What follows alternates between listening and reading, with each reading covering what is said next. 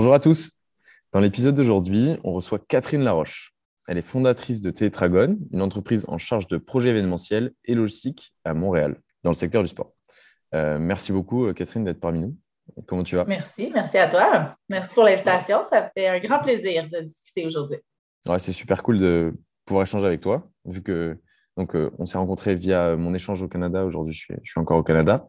Donc, c'est une opportunité d'avoir une vision du, du sport business ici. Donc, c'est génial. Euh, oui, merci. Podcast franglais, on parle de personnes, de leur histoire et l'impact que le sport a eu dans leur vie. Le track inconnu. On va du coup commencer direct avec euh, la question. Je, sais que tu as eu plein d'expériences dans le volontariat, en, étant volontaire et maintenant en travaillant avec des, enfin, pour le volontariat. Euh, est-ce que tu aurais une anecdote à nous raconter par rapport à, ce secteur? Oui, ben en fait, Effectivement, ça fait plusieurs années que je suis dans le secteur du sport.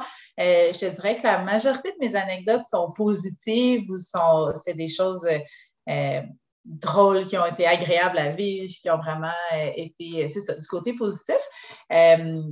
sauf peut-être la dernière dont je peux parler, que finalement, on, on apprend puis on sort grandi, mais dans le fond, dans les derniers six mois, là, en février, euh, j'ai été en charge d'un événement euh, au Saguenay-Lac-Saint-Jean, qui est une région ici du Québec, là, plus au nord, puis un, un, grand, grand lac qui est comme, on dit, une mer intérieure. Là, tu ne vois pas l'autre côté, c'est vraiment énorme. Et euh, on a organisé une course de 33 km euh, à vélo et à la course à pied euh, à travers le lac. Donc, tu traverses le lac l'hiver, évidemment, pour que ça gelé.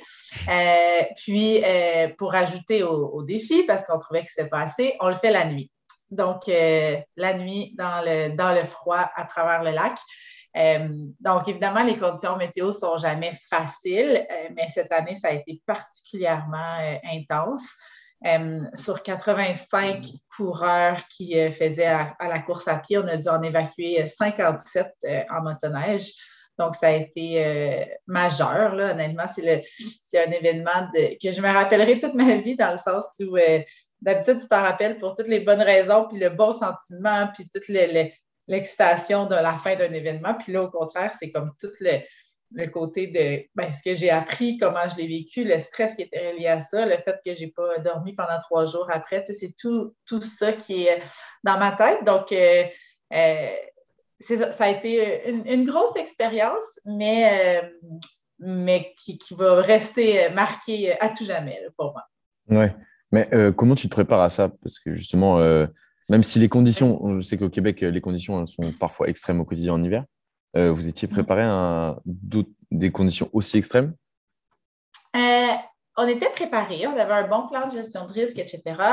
Reste que tu sais jamais, toi, tu es préparé, mais tu ne sais jamais comment les bénévoles sont préparés, comment les coureurs sont préparés, euh, etc. Donc, avec du recul, je peux te dire qu'on aurait pu être encore plus préparé, puis encore mieux. c'est difficile avec la météo parce que c'est c'était pas juste une question de froid, il faisait vraiment très froid, là, moins que moins 40, mais c'est, pas tant le froid, l'enjeu, plus que les vents, le blizzard. Euh, donc, c'est le fait que tu vois rien sur le lac. Donc, il fait noir. Oui, on a des, lignes avec des petites lumières, évidemment, mais avec le blizzard, les gens ne voient plus ça. Donc, pour le futur, je te dirais que là, je l'ai tellement vécu de façon intense que c'est sûr que je vais être préparée trois, quatre fois plus parce mm. que je ne veux pas revivre ce stress-là de perdre un participant. Ben, on n'en a pas perdu, mais le, stress d'en perdre un. Euh, puis des stress d'hypothermie, etc. Donc, c'est sûr que je ne veux pas revivre ça, donc je vais me préparer encore mieux, mais je pense que tout vient aussi de la décision de est-ce qu'on va de l'avant ou non. Mm. Donc, on, regarde les, les prévisions, puis je pense, d'assumer que ça se peut 15 minutes avant l'événement, on annule. C'est des décisions qui se prennent en 15 minutes, 20 minutes avant. Tu ne peux pas le savoir 8 heures avant. Ça, c'est la partie difficile. Tu ne peux pas juste dire bon, ben, il va faire trop froid, on annule. C'est vraiment oh, le vent vient de se lever, il faut qu'on change les plans. Donc, euh, je pense que d'avoir des barèmes peut-être plus clairs de genre telle, à telle température ou à telle euh, vitesse des vents, on prend telle décision. Euh, donc voilà, mais oui, on va avoir une plus grosse équipe, euh, plus de matériel, plus de sacs de couchage pour sortir tout le monde euh, sans qu'il y ait trop froid. Mais parce qu'en plus, tu disais tout à l'heure, euh, on, rajoute la course, on l'a fait dans la nuit pour rajouter encore des difficultés. Euh, ça, c'est du point de vue du coureur, mais au niveau de l'organisation, c'est pareil, c'est encore plus compliqué à gérer du coup. Ben oui, absolument. Ben, tu vois, on a une course en journée euh, en vélo, puis ça a été très difficile en fat bike, mais ça n'a rien à voir avec la course du soir parce que oui, il y a un risque de froid, mais il y a beaucoup moins de risque de perdre euh, la visibilité. Tu, oui, il y a de la neige, c'est pas facile, mais on peut voir les coureurs quand même, on peut, on peut assurer un certain suivi le soir, ça, ajoute beaucoup, beaucoup à l'ampleur, ou même si on veut envoyer une équipe de recherche ou peu importe si le besoin va jusque-là, eh ben, c'est noir partout. Donc, les, les, petits spots de lumière sont trop faibles pour qu'on les voit bien. Donc, euh, oui, ça rajoute énormément pour nous le fait que ce soit en soirée aussi. Là, euh. mais c'est la beauté, le, le, slogan, le, le, titre de l'événement, c'est défier le lac, euh, le froid et la nuit. C'est comme vraiment ces trois éléments-là qui font partie de notre identité, mais c'est vrai que ça rajoute énormément de défis à l'équipe et aux, athlètes. OK. Est-ce que tu peux donner une caractéristique que tu retiens euh, ou que tu as appris justement de cet événement qui ne s'est pas forcément bien passé? Euh...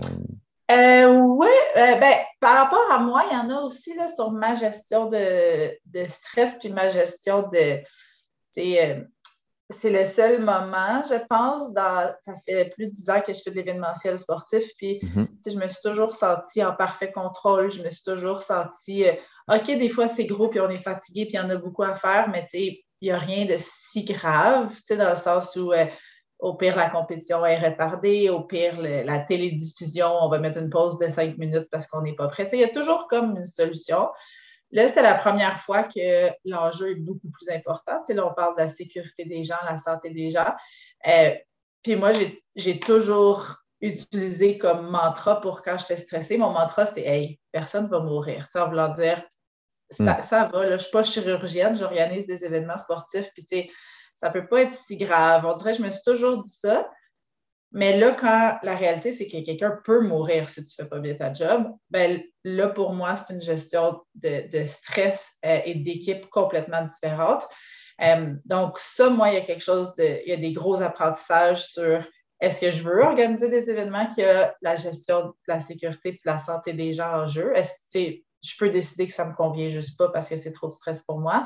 Ou ben, il faut que j'apprenne à bien gérer mon stress euh, puis à ne pas le passer à l'équipe puis rester dans le calme. c'est le genre de situation où tu dois rester encore plus calme que, que habituellement.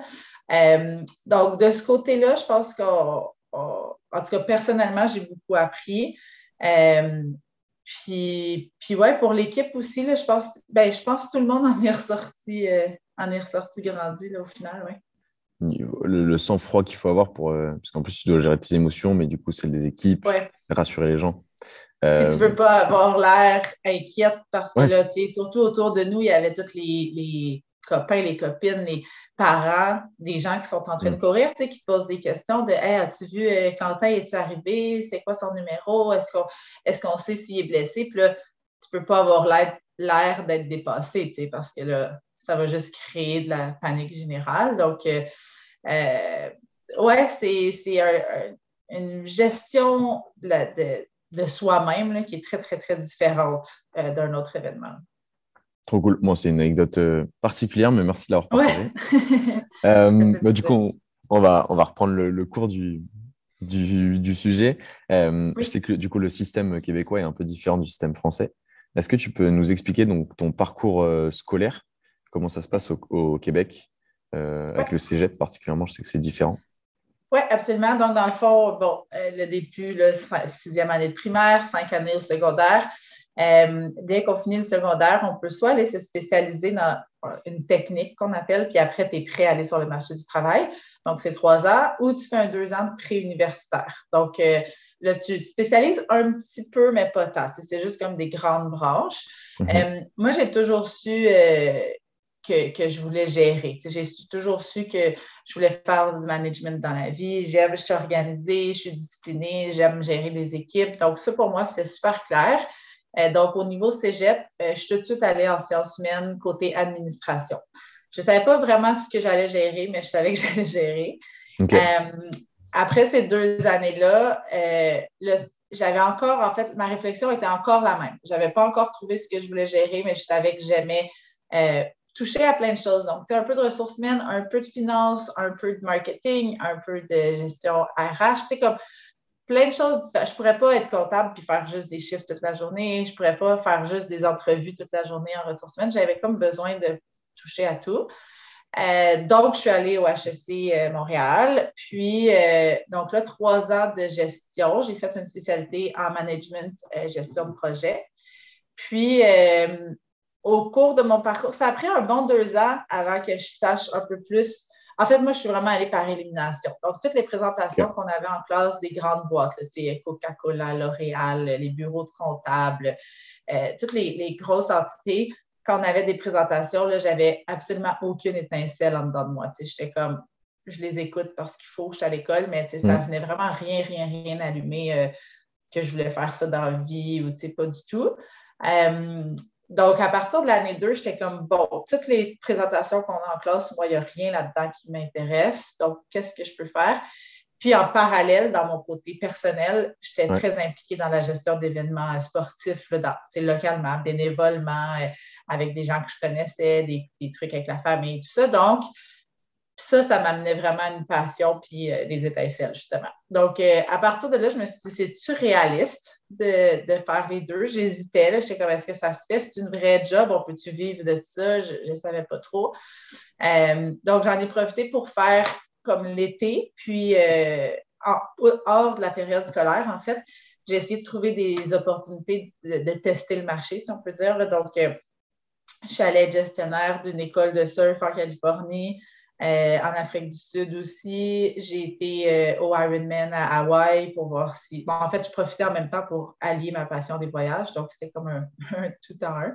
puis à partir de là, j'ai rencontré plein de gens qui faisaient ça dans la vie, soit avec je te, je, te, coupe, je suis désolé. À, euh, ces moments-là, par exemple, quand tu vas donc, à l'école de surf ou euh, à l'Ironman à Hawaï, euh, là, tu, vas, tu travailles ou tu es bénévole? Ben, en fait, ça a toujours été des ententes parce que, tu sais, pour toutes les histoires de visa et tout ça, ça a toujours été genre, mettons, c'est bénévole, mais toutes mes dépenses sont payées. Donc, par exemple, les deux étés que j'étais en Californie, je suis revenue avec pas d'argent, genre, accumulé, mais ils ont payé tous mes voyages, mes vêtements, ma nourriture, mes avions. Fait que, tu sais, c'était des étés, euh, on dit kiff-kiff, dans le sens où, tu sais, mais ça me permet d'avoir une super belle expérience, euh, puis d'apprendre. Donc, euh, voilà. OK. Et du coup, juste pour revenir côté bénévole, à, quel à partir de quel moment tu as commencé à être bénévole? ah, ça, ça, je pense, j'avais 12 ans. Sais, genre dans mon dans mon école secondaire, euh, j'organisais les tournois de basketball. On avait une compétition de sauvetage sportif que j'avais organisée. Ben, tu organisée, pas à 12 hmm. ans, mais tu sais, que j'avais beaucoup aidé, que j'avais été bénévole tout le week-end. Ça, ça a toujours fait partie de ma culture familiale, euh, le bénévolat. Puis, mhm. le bénévolat sportif, c'était comme le mien, maintenant, qui me tentait plus. OK. Ça marche. Ouais, donc ça, ça a toujours été là. Puis, c'est ça, partir avec ces, euh, implications-là à l'international, puis même ici, j'ai commencé à me dire que, tu sais, pourquoi pas, ça doit, ça doit se faire. Donc, j'ai euh, ouvert ma, ma boîte, Tetragon, de gestion. C'était vraiment gestion d'événements. Donc, un peu plus large que juste sportif. Donc, s'il y a des, des trucs corporatifs, des galas, des whatever, j'étais prête à ça aussi. Euh, puis j'en ai fait, mais tu vois, rendu aujourd'hui, on est à on est à peu près à 90-95% dans l'événementiel sportif peut-être un 5-10% dans d'autres projets, des fois avec des amis ou des contacts ou autres. Euh, mais voilà, puis à partir de là, ça ne fait pas 10 ans que je vis que de ça. Ben, je vis de la gestion d'événements sportifs, mais aussi en travaillant pour d'autres personnes que pour moi. Donc, euh, par exemple, avec les Jeux du Québec, j'étais une employée, ce n'était pas via ma boîte. Fait c'est comme un mix de tout ça depuis 10 ans. Euh, mais c'est un petit monde quand même, en tout cas ici. je ne sais pas comment ça fonctionne en Europe, mais une fois que qui est connu, si je peux dire, entre mhm. guillemets, dans l'événementiel sportif québécois, on reconnaît toujours les mêmes visages, toujours le même monde, donc c'est facile de passer de contrat en contrat euh, par là. Puis, je touche du bois, le métier à ce jour, je n'ai jamais manqué d'emploi dans ce milieu-là parce qu'il y a toujours des nouvelles opportunités. Puis, euh, il y a pas, surtout en pénurie de main-d'œuvre, il n'y a pas beaucoup de gens disponibles euh, sur plein de projets différents. Donc, ça, fonctionne bien pour l'instant. Ouais. Donc, en fait, tu es hyper flexible. Tu as une entreprise, mais à côté de ça, tu travailles aussi pour d'autres événements. comment, du coup, donc, tu es, revenu de Hawaï avec ton expérience avec Ironman en tant que bénévole payé. et là, tu t'es dit, je monte Tetragon directement? Ben, tu vois, ouais, c'est à peu près les mêmes années c'est quoi le premier projet? Je ne me rappelle pas le premier projet qui a fait que j'ai parti ma boîte. C'est une bonne question, ça. Euh, mais à un moment donné, je me suis dit, ah, pourquoi, pourquoi le, au lieu de le faire sous mon nom, ben, je vais partir de quoi d'un peu plus professionnel. J'ai vraiment un blanc de c'est quoi le premier projet, mais ça devait être un truc c'est euh, payé 200 dollars juste pour dire. C'était pas comme le gros travail de l'année, la, où un gros, gros contrat. Mais euh, j'avais commencé, j'avais fait mon site web, j'avais juste comme préparé mes choses. Puis à partir de là, ça l'a comme euh, ça l'a déboulé. Je le faisais en parallèle. Donc, en travaillant au Jeu du Québec, j'avais ça en parallèle pour si des gens me demandaient un projet. Souvent dans l'événementiel sportif, les gens ont besoin d'aide pour euh, peux-tu venir m'aider une semaine? C'est la semaine de l'événement. Peux-tu venir m'aider juste le mois qu'on fait les inscriptions? N'importe quoi comme ça. Tu sais, des, des one-time shot, là, dans le sens, tu viens, t'aides pendant une période X, puis tu repars.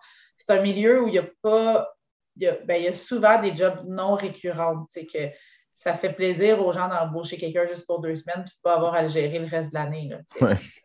C'est comme un, un, avantage pour moi que ce besoin-là existe. Il n'y a pas beaucoup d'industries que tu aurais tout le temps des contrats de deux semaines, un mois, deux mois. Ah, tu vois, je... ah non, ça c'était plus tard. Mais c'était plus tard, mais un des projets que j'avais approché, c'est un exemple, c'était le championnat mm. mondial hockey junior. Euh, il y avait une équipe toute en place, puis comme deux mois avant l'événement, la responsable d'événement, euh, elle était obligée, côté santé, de, s'absenter. Euh, donc là, il se retrouvait à deux mois de l'événement, plus de gestionnaire d'événement. Mais là, tu ne peux pas aller chercher des gens qui, ont une job à temps plein. Tu ne peux pas les enlever pendant trois mois, deux mois de leur, de leur job. Donc, mm j'étais comme le, pion parfait de, on va prendre Catherine, elle va arranger son horaire, puis comme ça, on peut l'utiliser pendant trois mois, puis après ça, on passe au prochain projet. OK.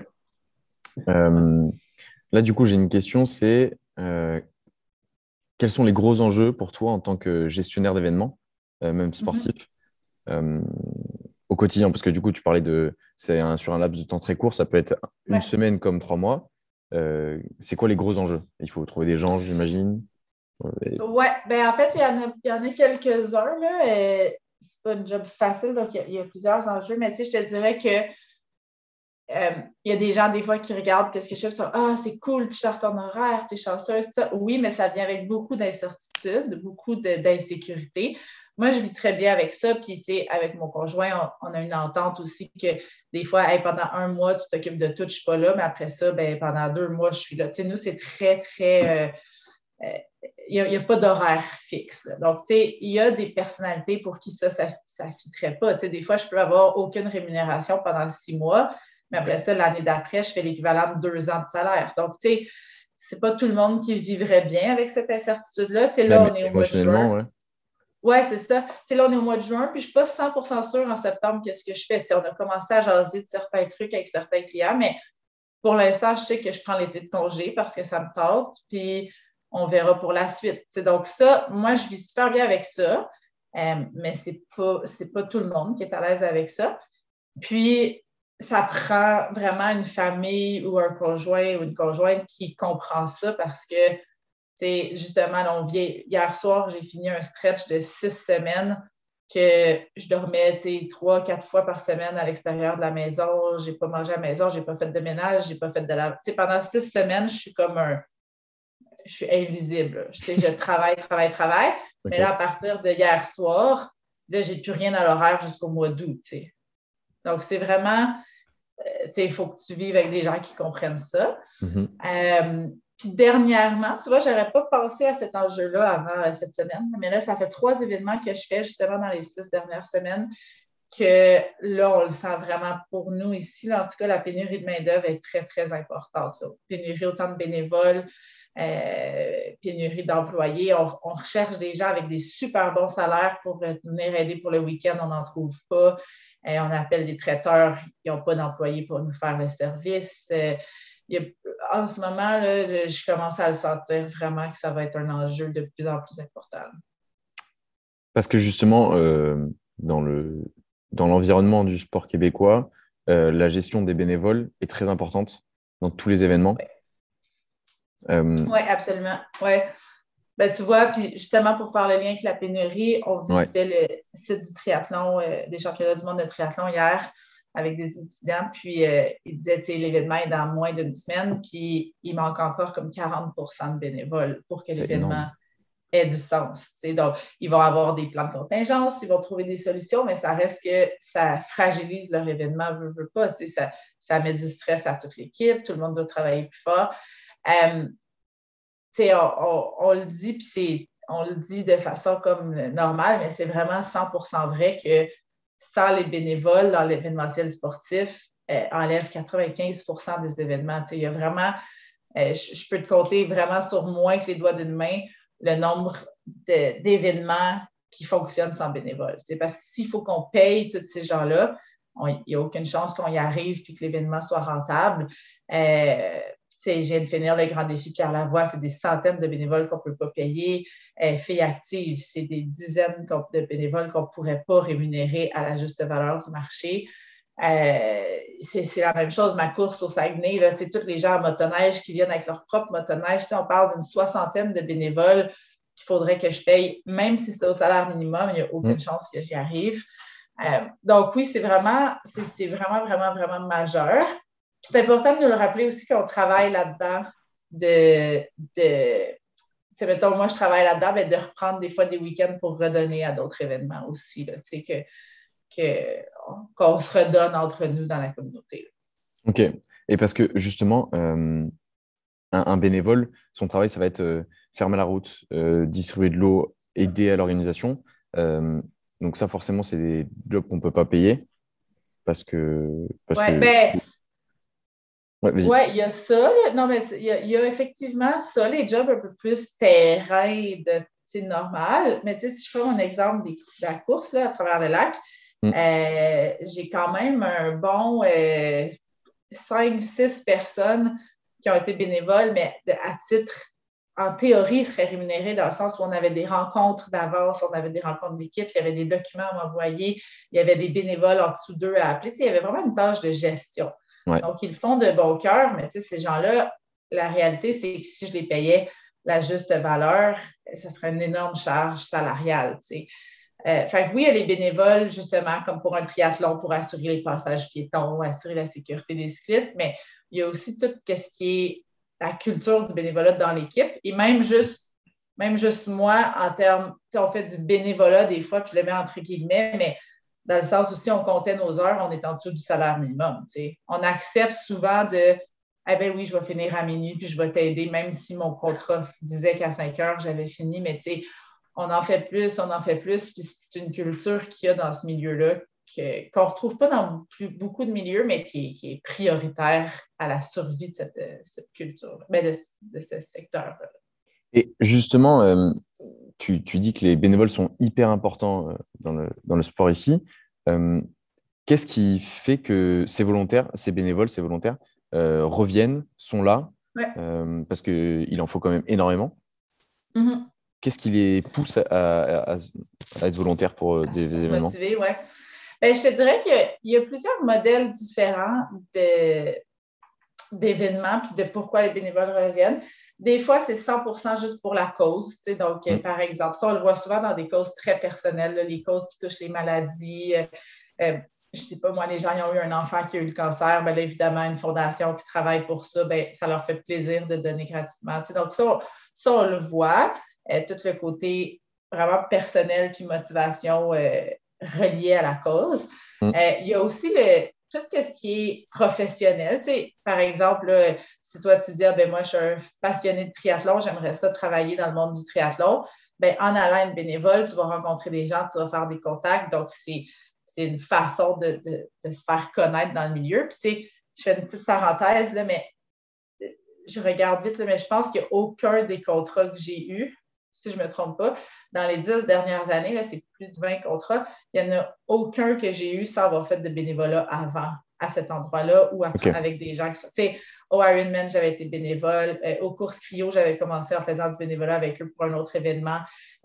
au hockey, j'avais travaillé avec la DG comme bénévole sur un autre projet. Fait active aussi, j'ai été sur un comité bénévole. C'est toutes des choses qui. C'est toutes des portes d'entrée tout le temps. Fait ça, je pense que c'est une raison vraiment importante puis qu'il ne faut pas négliger. Les gens qui veulent te, connaître, là, puis travailler.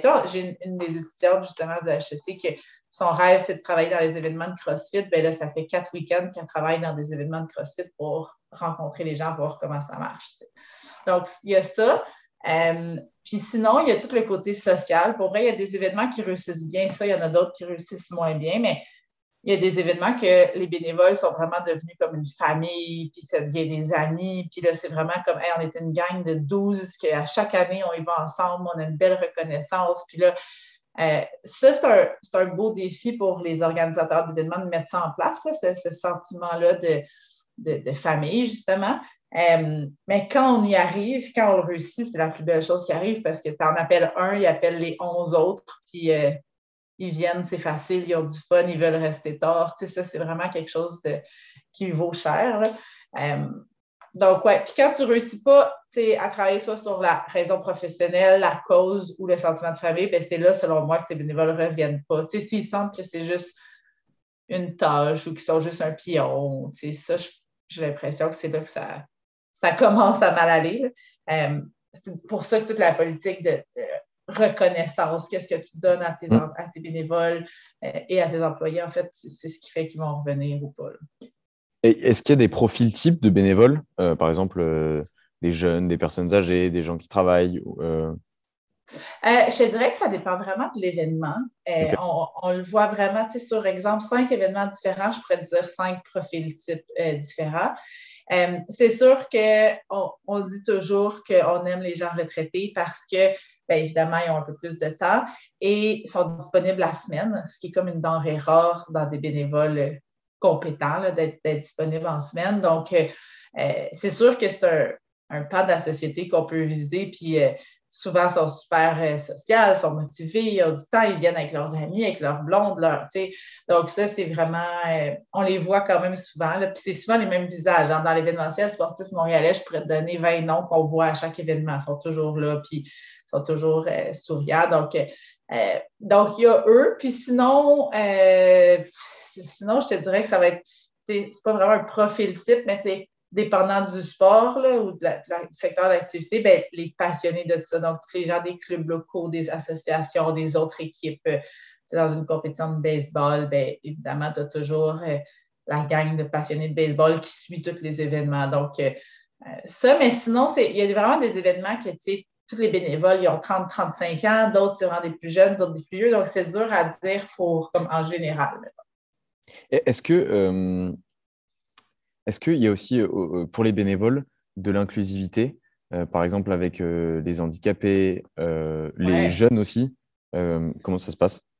Oui, absolument. Ben, tu vois, les jeunes, c'est toujours une bonne question parce que euh, quelle tâche tu peux donner à un jeune, puis mm. est-ce que tu veux qu'il soit accompagné un pour un? Tu as-tu besoin d'un adulte avec lui? À partir de quel âge il n'y a plus besoin d'adulte? Donc, euh, euh, dans tous les événements que j'ai faits, les jeunes étaient fortement encouragés. Puis, tu sais, des fois, c'était des enfants de 8 ans, mais qui viennent avec leur mère. Donc, tu sais, c'est juste une façon. Tu sais, on ne fait pas leur donner une tâche puis leur donner une responsabilité seule, mais ça leur permet de, vivre, de, commencer cette culture-là du bénévolat. Puis, toujours sinon, une plus, quoi.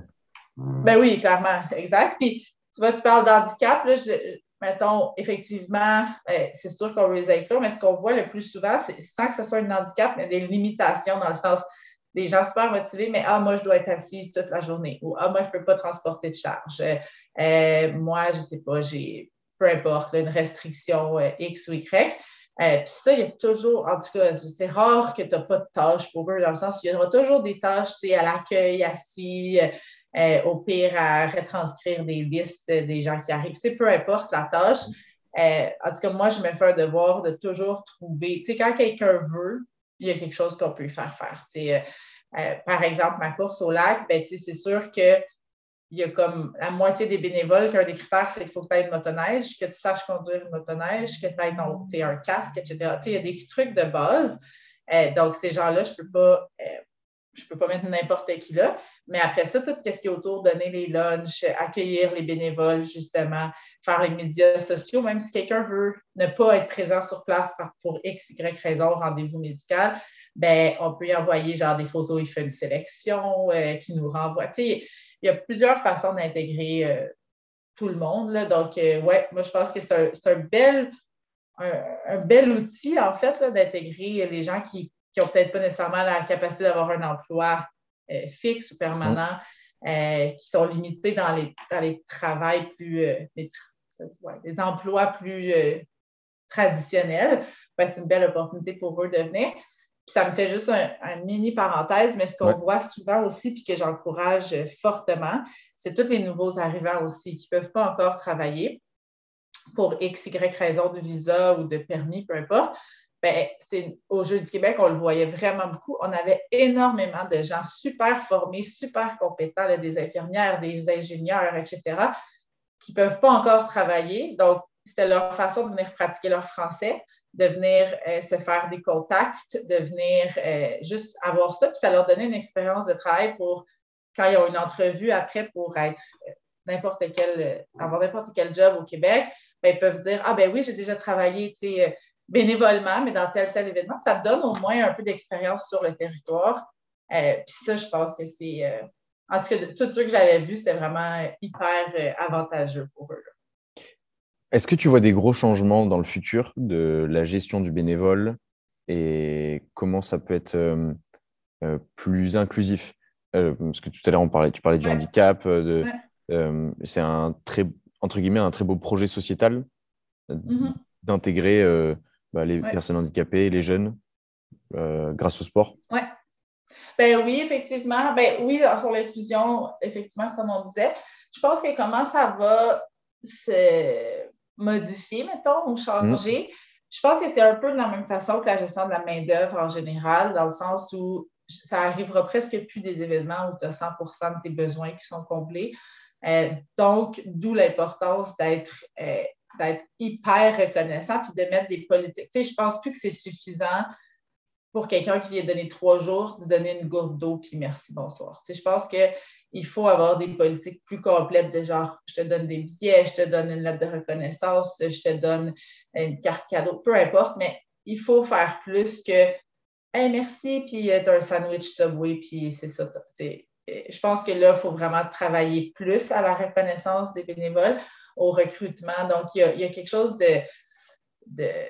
la, la, balle est, dans leur camp dans le sens où s'ils ne veulent pas venir, toi, tu n'as pas d'événement. Donc, on est vraiment dans la, même, dans la même mentalité que sur le marché du travail normal.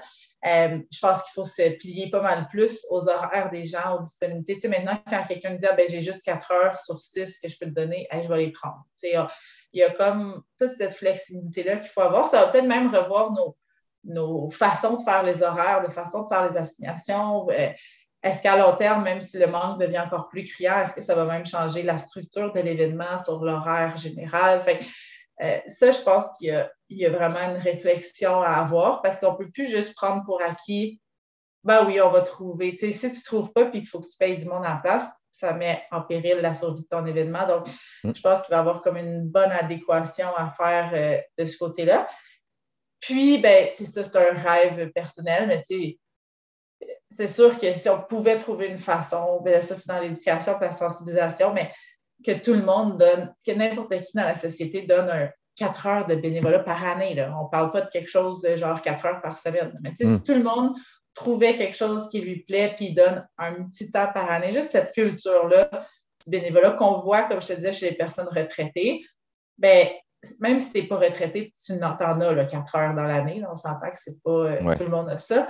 Donc, si on pouvait trouver une façon de réintégrer ça, euh, avec la pénurie qu'on vit, ben, ça, permettrait euh, vraiment à plusieurs organisations de, se rendre la vie plus facile, en fait. Puis on pourrait aider plusieurs causes, plusieurs, plusieurs événements. Donc, c'est une culture qui est à travailler, là, selon moi. Même dans les clubs, est-ce que dès que tu es un parent d'un club sportif, je sais pas moi, le fait d'inscrire ton enfant dans une ligue d'hockey, ben, en retour, en tant que parent, tu dois un samedi pour aider à gérer une compétition. Est-ce que ça pourrait être aussi clair que ça? On ne le voit pas encore partout. Il y a certains clubs qui commencent, mais si on pouvait avoir ça plus clair dans les, euh, dans les politiques, moi, je pense que ça pourrait être vraiment euh, intéressant. Et, quand tu parles de pénurie de main-d'œuvre aussi, euh, je l'ai remarqué en venant ici, par exemple à Montréal, le nombre d'événements qu'il y a mm. est énorme. C'est pour ça que, entre mm. guillemets, il y a peut-être une pénurie de main-d'œuvre, c'est que là, en un week-end, il va y avoir les francopholies, de la F1. Le week-end d'après, c'est le World Triathlon. Et à chaque fois, c'est des centaines de, bénévoles qu'il faut pour que l'événement ait lieu. Oui, absolument. Ben, puis je pense que là, ben, en fait, à Montréal, c'est toujours très actif. C'est sûr que là, on le sent aussi avec la relance. tous les événements qui n'ont pas lieu depuis trois ans, on dirait que tout le monde se remet euh, à toutes les refaire en même temps. Est-ce que ça va rester aussi intense pendant longtemps? Je ne sais pas. Euh, puis si on le voit à Montréal, je ne te dirais pas que je ne pense pas qu'à Rimouski ou à Rivière-du-Loup ou à Val-d'Or, ben, ça soit 15 événements par week-end. Donc, euh, effectivement, qu'à Montréal, c'est vraiment plus difficile en termes de recrutement et de mobilisation un événement à Montréal qu'un événement en région, parce que là, en région, s'il y en a un dans l'été, deux dans l'été, les gens sont tous fiers, sont tous prêts à s'impliquer. À Montréal, honnêtement, si tu veux t'impliquer tous les week-ends, tu pourrais. Là. À un moment donné, il n'y a pas de limite. c'est sûr que c'est pas mal plus difficile pour les événements du coin. Yes, trop cool. Merci beaucoup. Euh, on arrive un peu sur la, fin du podcast là. Du coup, euh, j'ai ma dernière question qui est euh, est-ce qu'il y a un livre qui t'a inspiré ou un média que tu veux nous partager? Oui, ben oui, effectivement, il y a un livre qui. Ça fait longtemps que je l'ai lu, puis j'y réfléchissais cette semaine parce qu'il y a encore des choses que je pense que ça m'a permis d'appliquer dans ma job, ça n'a pas vraiment rapport avec la gestion d'événements sportifs, mais c'est sur la gestion en général. C'est le livre qui s'appelle Rework. Euh, c'est deux gars, là, David et pourrais te retrouver puis te, te, donner le lien, mais euh, c'est un peu sur sortir de la boîte dans qu'est-ce qu'on pense par rapport à la gestion. souvent, on a comme le, le l'idée de base que les gens qui travaillent tard puis qui finissent à 10 heures le soir, ben, c'est parce que c'est des gens dévoués puis qui sont c'est les bons employés parce qu'ils ont répondu à mon courriel à 11h30. Puis, il y a comme toute cette mentalité-là dans le business. Puis ce livre-là, c'est un peu tout, tout venir dire l'inverse, de venir dire, tu sais, si tu travailles après 5 heures, c'est peut-être parce que tu n'as pas été assez efficace. Puis dans le fond, si tu travailles en soirée, ça voudrait dire que tu n'es pas un bon employé. Tu sais, là, on va loin, mais mettons, fait que ça vient un peu tout altérer ça. Euh, toute la, pour moi, ça vient avec toute la question des saines habitudes de vie. De, moi, si j'ai un employé qui me répond à 11h30, mettons, le soir, au lieu de faire comme Ah, quel employé dévoué, je suis comme Oh, il va falloir que j'y parle. Sa vie doit. Là, il faut qu'il s'équilibre autrement parce que c'est pas normal dans, notre gestion des saines habitudes de vie, à moins que lui fasse ça, puis le jour, il est en congé. Là, il y a des particularités, mais ce livre-là, il vient un peu tout. Euh, euh, ça, changer le, paradigme de, ce qu'on pense, de genre bûcher dur. Puis à chaque fois que tu demandes à des gens comment ça va, ah, ça va occuper, là, là je t'aboue, là, là j'y arrive plus, ben, ça devrait pas être ça à chaque fois que je te parle. Si c'est ça deux fois dans l'année, OK, ça, ça, j'y crois, puis ça se peut. Mais si à chaque fois que je te parle, tu es dépassé puis tu es tabou, ben, c'est parce que tu n'as pas appris à gérer tes priorités, tu n'as pas appris à, à, bien équilibrer ta vie. Donc, tu sais, moi, si je passe une entrevue à quelqu'un puis qui me dit genre, moi, là, je vais travailler pour vous 90 heures semaine, moi, c'est un red flag de me dire genre, oh, ça, c'est, peut-être pas la personne pour moi. Moi, je veux quelqu'un qui est, qui, est, qui est capable de faire son équilibre de vie. Donc, euh, euh, ce livre-là, ça fait longtemps qu'il est sorti, là, ça, ça, doit faire plus de cinq ans que j'ai lu ça, mais je me rappelle qu'il m'avait. J'aimais euh, le fait qu'il brisait des concepts un peu. Puis moi, j'étais de cette école-là avant même. Moi, j'étais vendu télétravail euh, avant la pandémie. Tous, les gens avec qui je travaillais, j'étais comme OK, mais je le fais de la maison. Fait, ça, c'était comme souvent contre les idées de base. Les gens sont comme en télétravail, tu ne seras pas efficace. Puis, tous ces concepts-là, moi, ce n'est pas parce qu'on le dit que c'est vrai selon moi. il faut comme le, briser puis le réévaluer pour voir si. Euh, si c'est vrai. Donc, euh, donc voilà, ça m'avait. J'ai comme un. c'est ça. J'ai une façon de voir la gestion qui est différente un peu de, des fois de ce qu'on apprenait à l'école, euh, qui est un peu unique, mais. Euh, Bien humaine aussi. Là, ça, ouais. ouais. ça fait plaisir à entendre. C'est un super modèle. Et, ça me donne très envie de le lire. Donc, je pense que je vais m'y atteler. c'est bon, merci. En tout cas, merci beaucoup. Merci beaucoup. Ben, ça fait vraiment plaisir. Je, pourrais jaser des heures. Des heures. Et, euh, mais hyper intéressant d'avoir ton point de vue et d'avoir ce point de vue du bénévole pour les organisations qui sont hyper importantes, en fait, pour l'événement. Oui, absolument.